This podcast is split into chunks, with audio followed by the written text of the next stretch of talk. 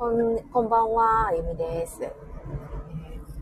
今日はですね、第2弾人生のチート、波動水を飲み始めて、えー1年2ヶ月経った、えーそんな話を前回してですね、えなんと充電が途中で切れて途中で終わっちゃったっていう、まあ、またちょっと続きを話しますってお話ししていたんですけれども、えー確か前回が、波動師の先生が今、宝塚にいらっしゃるんですけれども、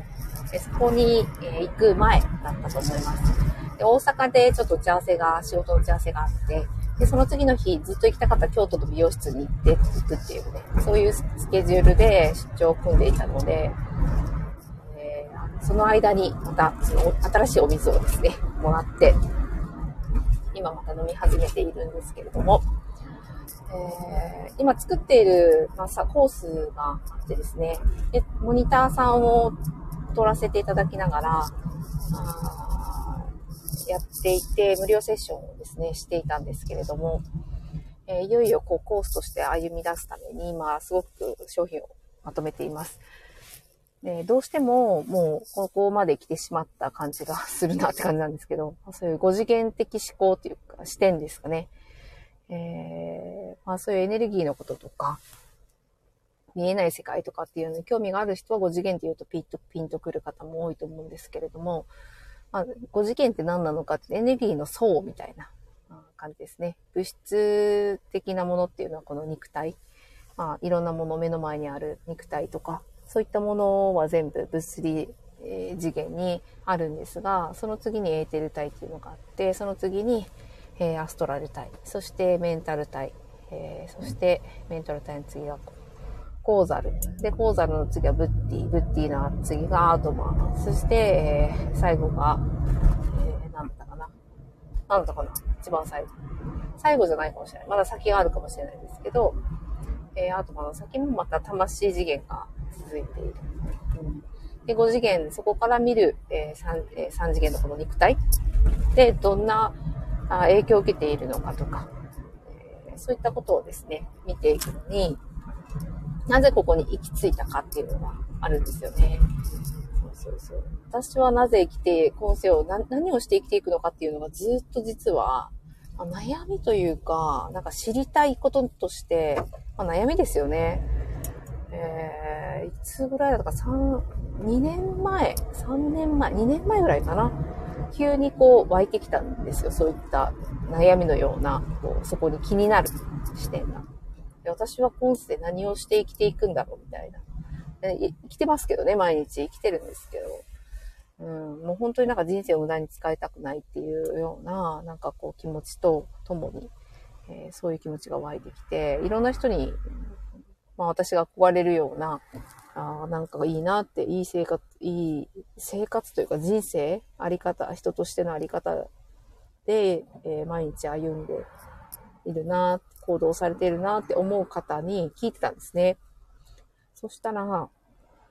あ、50過ぎてから、あそういってなぜ自分がどういうことをして今世生きていくのかっていうわかる、わかる、体感的にわかるっていう状態に入るよって言われて、なんかちょっとそこ、それでほっとしたような部分もあったんですけど、でも多分願望としてはそれがあったんですよね、そもそも。うん。で、やっぱりそれを感じたいっていうね、わか、わかり、わか、完全にわかりたいかって言われると、今、なんかもうね、何が正解かなんてわからないので、自分の中でこれだと気づいて決めるだけっていうのが、まあ結論なんですけど、でもなんかこう、的が外れてる感じっていうのはわかるんですよね。もう全然違う気がするっていうのは、ま気がするっていうレベルですけど、気がするは結構正解なので、自分にとって。うん、なんかそこを見失わないようにするっていうのは結構私の中で大きかったんですよね。なので、そこが分かってからは、よりこう、今今後こう進んでいく道の情報っていうのが、まあ降りてくる。気づく。うん。あ直感とか言いますけどね。まあ、そういったものが湧きやすい状態を自分の中に作っておくっていうのが次のフェーズとして私の中に、え湧いてきて、で、そこから呼吸法に、え移行したんですよね。なので、なんか瞑想とかマインドフルネスとかっていうところから入ってなくて、もうまさにその呼吸法っていうのから入って、え呼吸法をしながら、あ肉体的に自分の中を少し変えていって、えー、そこで自分の意識っていうのをどこに置くかとか、どういった意識を感じるのかとか、意識を見に行くっていうのが、私の中で、えー、習慣としては、なんかですね、出てきた。で、その習慣の中で、そうですね、波動水を飲み始めた理由は、なんかこう自分の力で何でもこうやるっていう信念っていうのがすごく強かったんですよね。だから人に頼るっていうことをしようと思うと、なんだろうな、体が固まるとか、なんか自分でやることに対する美徳みたいな感じですかね。なんか、言葉ではそういうね、ものは手放したいとか、まあ、手放したいと思ってるだけで本当に本心から思ってないような感じだったりとかいろいろありますよね。で、分かってはいるけど、そこから抜け出すのにどうしていいか分からない自分とかっていうのがいて、うすうす気づいてはいるっていう状態ですね。すずめの戸締まりって覚えてますか？なんか見られた方いると思うんですけど、一番最初に結局こう出会ってた自分が全部教えてくれていたわけなんですけど、いろんなエピソードがないと、そこまで腑に落ちて、あ、これは私はこうだったのかって思わないっていうのが、あの映画のなんか結論だったのかなって見せたいところだったのかなって私はそう感じて、で、私自身がもう多分そうだったんですよね。そう。分かっているんだけど気づくまでのところになんかステップがあったり段階があったり出来事があったりして、はーって気づいて、それが気づくことで今までのその恐怖や不安とか、なんか思い込んでいた時に起きていた、なんかこう乱れる感情みたいなのは消えるみたいな。で、そこで初めて静寂っていうの中に入れて、すごく落ち着いた生活を送れる。うん、その中で物事を見ていくことで、自分の中にそのやりたい、やりたい、やりたいというか、まあ、こう、あ、これだなって思うことを取り組んでいくっていうことに素直にいける。その体を作っとかないともううるさくってしょうがない、頭の中がみたいな。うん、いろんなことが、あ今情報が本当に溢れているってよく言われますけど、体の感覚的に見ても、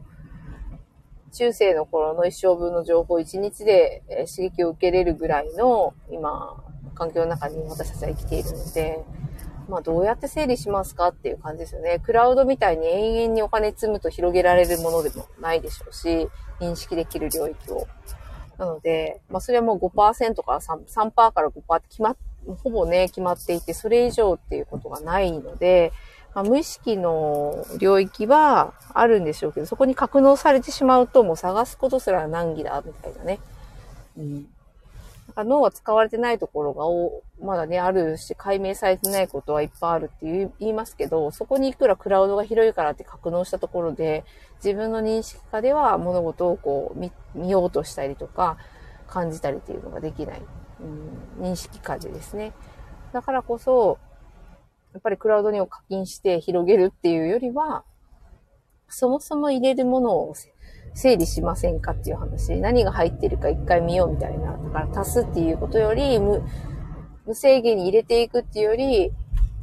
出すっていう感じですかね。で、今はね、AI が出てきてるので、その辺の整理とかも早くなったりとか、で、顔を認証して選んで、なんか写真を全部こう、表示させてくれたりとかありますよね。その整理することに対するヘルプみたいな。ああいうのをもう駆使するぐらいの時代だなとも思うので、まあ、自分自身の脳もそのようにして扱うっていうことが、なんとなく私の中では逆に気づきがある。ま制限して山の中に住むとか、そういうことをみんなした方がいいっていうわけでもなく、そもそもその、思考がうるうるさい理由の一つとしては、あのいろんな価値観を持ちすぎているっていうところですかね。だから考えることが多いんですよね。うんあそこの価値観をふるいにかけ、自分が大切にしたいことを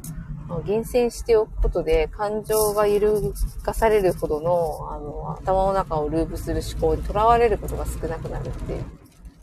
それはありますよね。だからなんか、あ、もうどっちかっていうと考えられないな、みたいな体の状態になっちゃってるっていう感じですけど、か水を飲みながら何が起きてきたかって、結構なんかこう、ぐるぐるっていうより、もうわかる、わかってるっていう状態に入りやすいので、その分かっているっていう状態に入ると、もう、シンプルなんですよ。結論が出てるんで。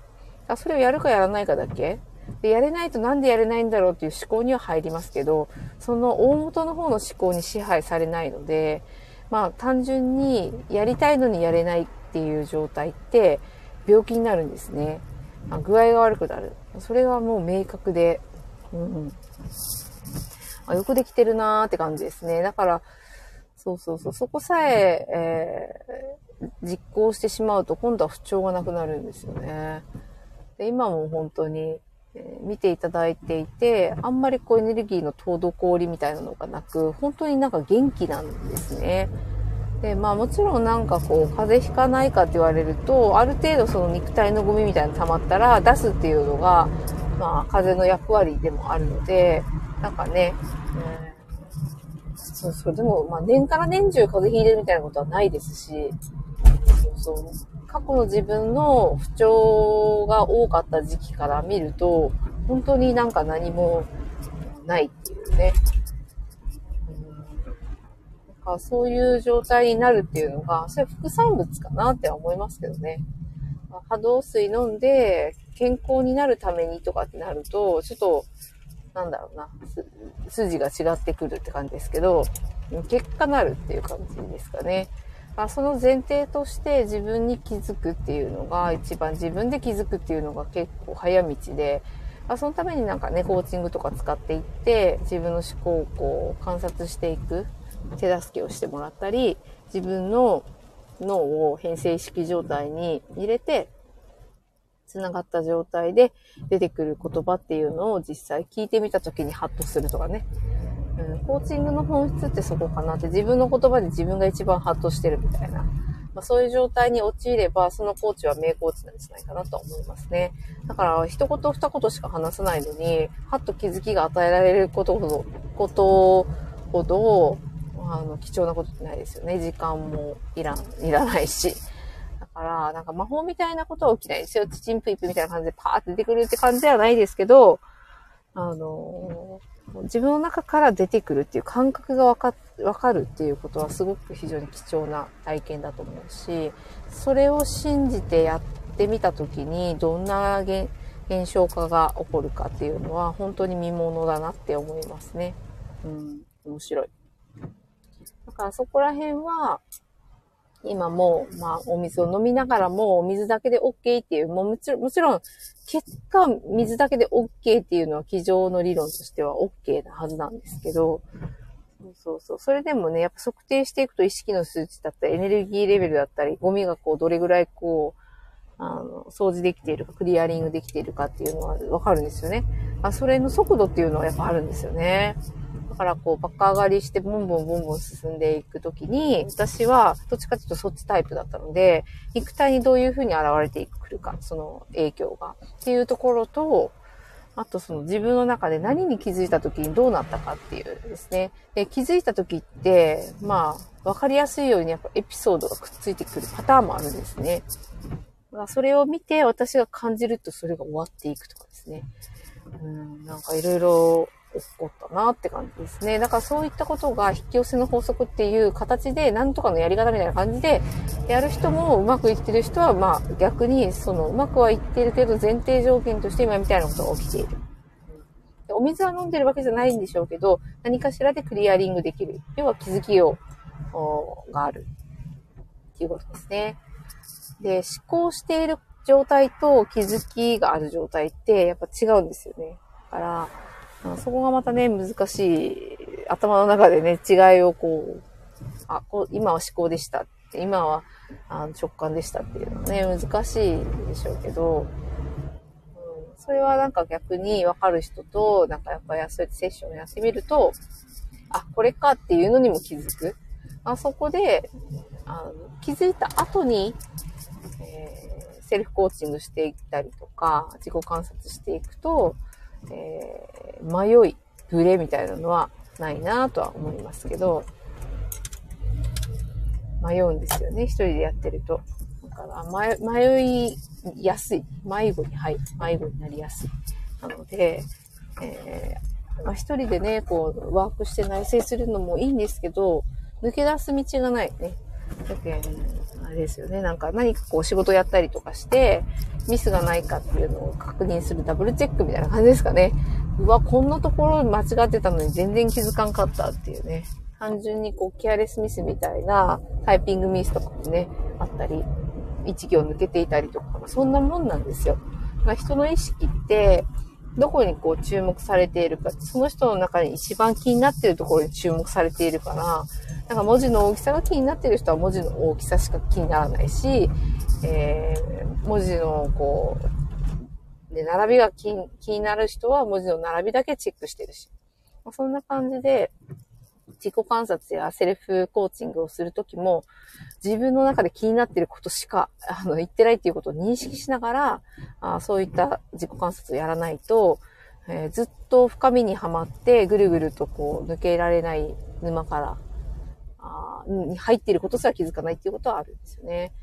なので、波動水飲みながら、その意識のレベルを上げていくっていう経験をしたときに、どんなことが起こるのかなっていうのはやっぱ興味があったので、ずっとちょっと観察はしていたんですけど、やっぱ、なんだろうな、なんかなんだ、波動が高い人イコール、なんかこう、お金が回ってるとか、なんだろうな、こう、すごい人生が激変するとかね、なんかこう、あるんでしょうけど、一番は一番、そう、心の中ですよね。どうなっているか見たいところは。で、その状態で何を満たせているかっていうのを、が分かってしまえば、本当になんかね、お金をいっぱい稼いだ人でも不足感を感じている人がいたりとか、そうじゃない、幸せじゃない自分っていうのを認識していたりするっていうところから、あ出ていけるのかなっていうのは思いますね。で、逆もしかりですよね、でも。なんか今、その不足感を何に感じているのか、欠乏を何に感じているのかっていうところが、気づいていったときに、あ、実は何でも思う通りになるんだなっていう、なんかあの、引き寄せの法則のキャッチコピーでよくありがちな感じですけど、うん、何者にもならなくってもいいっていうところが、まあ、本質かなって思いますけどね。それに気づいた時に、今のままで完璧で、もともと完璧、今最高っていうね、状態なんだっていうのが腑に落ちると、その通りの人生になっていくんじゃないかなっていうふうに思います。なので、波動水を飲みながら1年半で、まあ、何倍になったのかな？測定すると面白いですね。面白いけど、それがなんか全なんだろうな。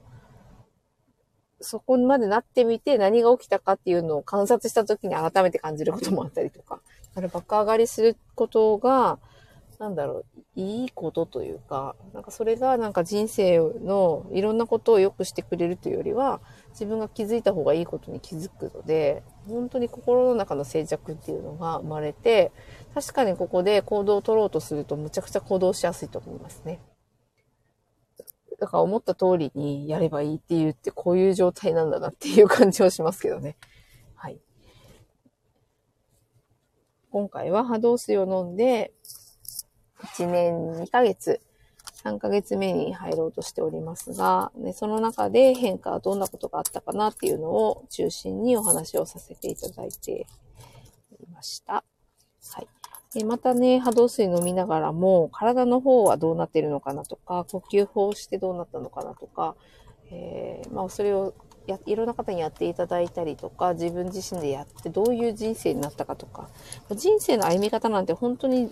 同じ人に一人もいないっていうのは分かっているけれども、あの人みたいになりたいってやっぱなっちゃうんですよね。ないからっていうのが、分かってるのに分かってないっていう状態ありますよね。自分らしい、自分だなって思える人生をいかに歩むかっていうところがどんなことなのかっていうのがお話しできるといいなっていうふうに思います。はい。ではまた、えー、ライブしたいと思います。ありがとうございました。